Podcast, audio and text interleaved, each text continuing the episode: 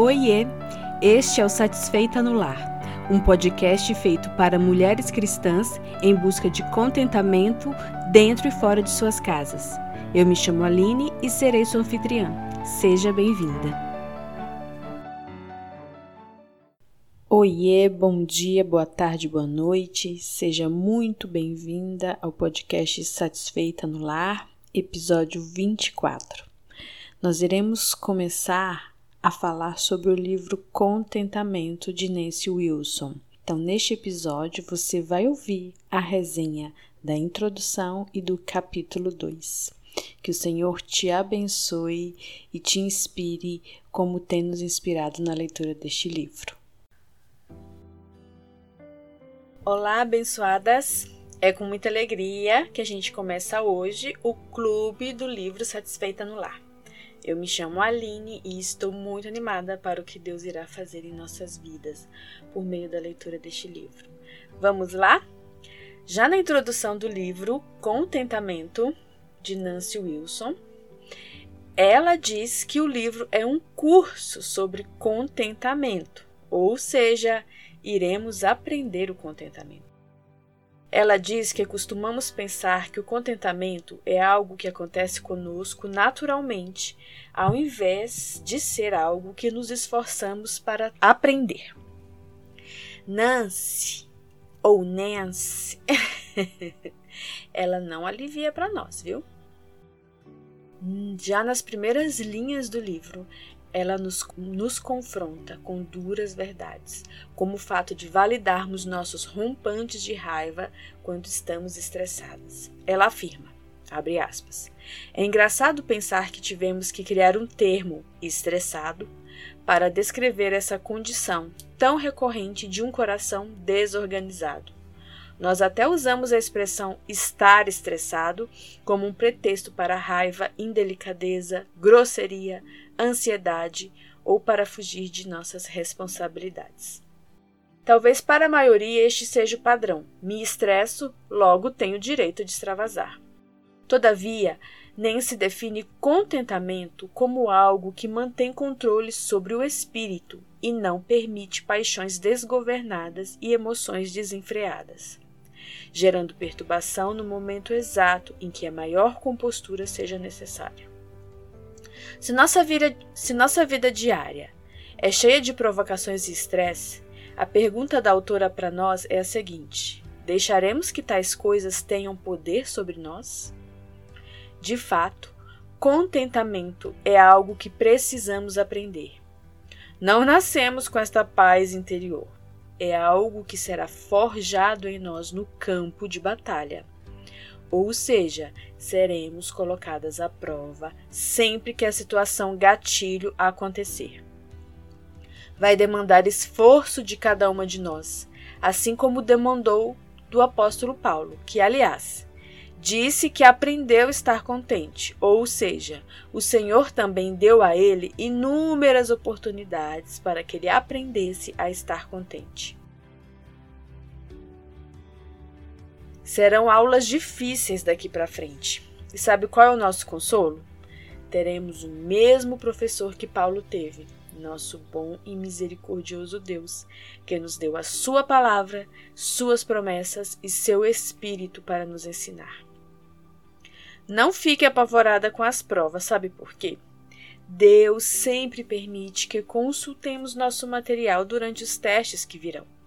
Se passarmos no teste, estaremos aptas para outro, mas se falharmos, poderemos descansar, cientes que teremos outras oportunidades de refazê-lo muito em breve.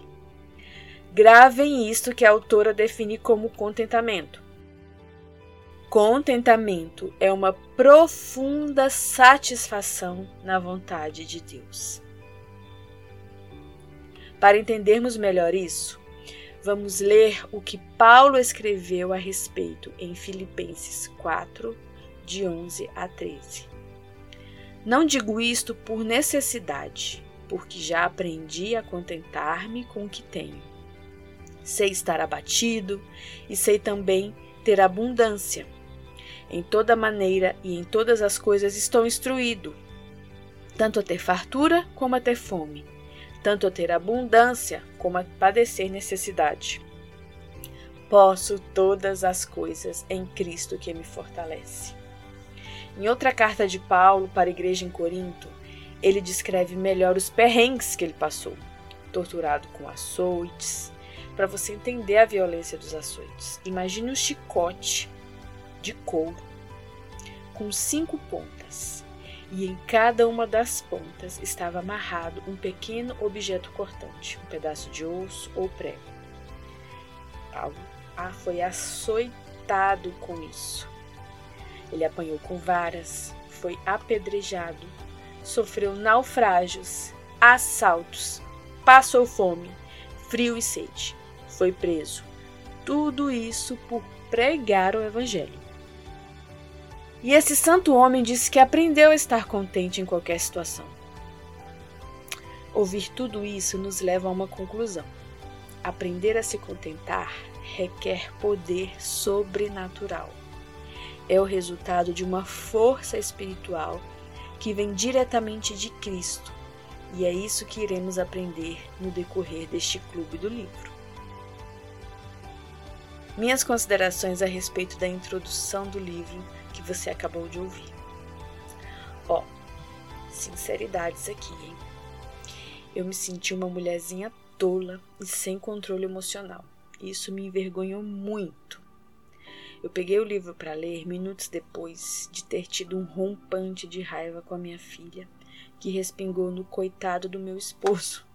E, obviamente, o motivo era ridículo. Fiquei com vontade de fechar o livro no primeiro parágrafo.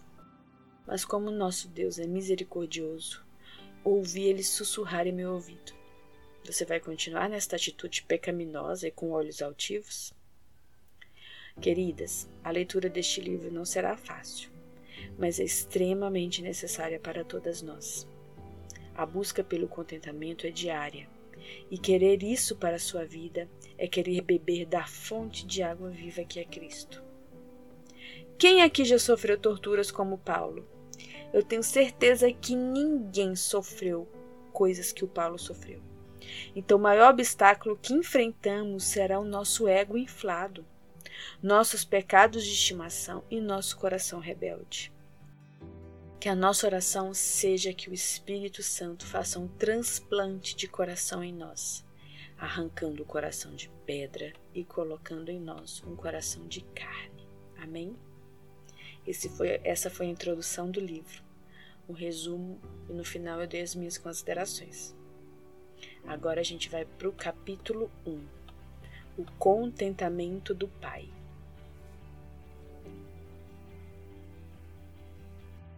Não há como iniciarmos um estudo sobre contentamento sem antes olhar primeiro para o exemplo que o próprio Deus nos dá. Quando Deus criou o mundo, ele trabalhou arduamente. Finalizou sua criação e a cada coisa feita contemplava e via que tudo era bom. Então ele descansou. Podemos deduzir, segundo Nancy, que o contentamento conduz ao descanso. Ao criar Adão, Deus percebeu que ele precisava de alguém para fazer companhia e o, e o ajudar. Então criou Eva. Todavia, Eva não estava contente e sucumbiu à tentação da serpente. Pois se ela estivesse satisfeita em Deus, não teria caído na lábia de Satanás, não é verdade? Muito menos teria comido o fruto da árvore do conhecimento do bem e do mal. Sobre isso, nem se afirma, abre aspas. Descontentamento é solo fértil para o plantio de desejos ilícitos. Fecha aspas. Nem se nos alerta a respeito do perfeccionismo, que muitas pessoas acham que é um bom traço de caráter, mas na verdade pode ser um canal de muitos problemas e tentações. Quem se diz perfeccionista nunca está satisfeito com o próprio trabalho ou com o trabalho dos outros pois seu nível de exigência é muito alto. Nada é o bastante, e como o trabalho nunca alcança esse padrão de perfeição, geralmente a, a propensão é desistir antes mesmo de começar. Se diz que isso é descontentamento, e sendo criaturas, devemos aprender a encontrar nossa verdadeira satisfação em nosso Deus. E assim poderemos estar satisfeitas com nosso trabalho imperfeito. Jesus nos oferece um exemplo perfeito de contentamento, principalmente durante sua prisão e crucificação. Apesar de sua tristeza e angústia tão grande que seu suor transformou-se em gotículas de sangue, Cristo achou-se contente com a vontade de Deus. Aqui aprendemos que tristeza e angústias não são contraditórias ao contentamento. Jesus perguntou ao Pai se não havia outro caminho. Como a resposta de Deus foi: Não existe, meu filho, Jesus declarou: Seja feita a tua vontade. A sequência disso você já sabe. Jesus não resistiu à prisão, não se defendeu das calúnias, não correu desesperado dos açoites e na cruz não amaldiçoou seus algozes. Nem se afirma, abre aspas, Cristo encontrou contentamento por meio da humildade e da obediência. Sua glorificação e exaltação que resultaram disso, nossa salvação. Portanto, no centro do Evangelho estão um pai e um filho satisfeitos. Fecha aspas. O que isso tudo nos ensina e nos aponta para sermos obedientes e humildes, ambas companheiras necessárias do contentamento e da satisfação. Precisamos abandonar nossa necessidade de estar em destaque, de achar que é tudo sobre nós que o fato, por exemplo, do marido deixar as coisas desorganizadas em casa é um ataque direto ao nosso coração. Que o filho que se comportou mal está desafiando nossa imaculada autoridade materna. Presunção pensa apenas em si mesma e opera a partir do orgulho e da vaidade. Vigie seus pensamentos. Perceba-se. Você pensa muito em si? no que estão fazendo ou deixando de fazer para você se sentir melhor? Se queremos de verdade imitar a mente de Cristo, devemos estar mais preocupadas com os outros do que conosco.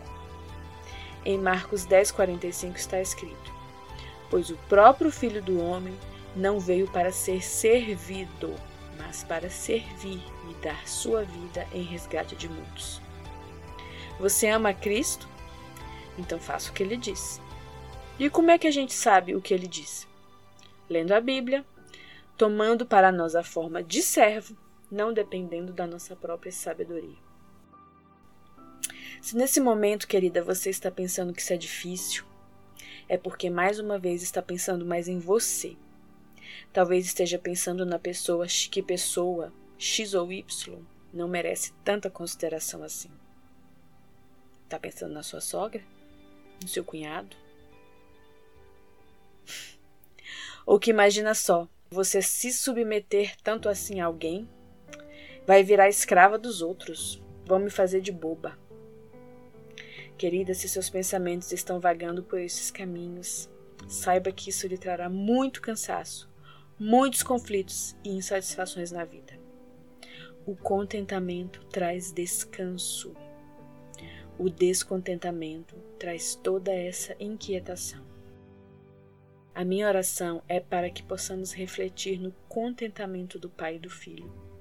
Nós não merecíamos tanta consideração e, mesmo assim, Cristo deu sua vida por nós. Até a próxima.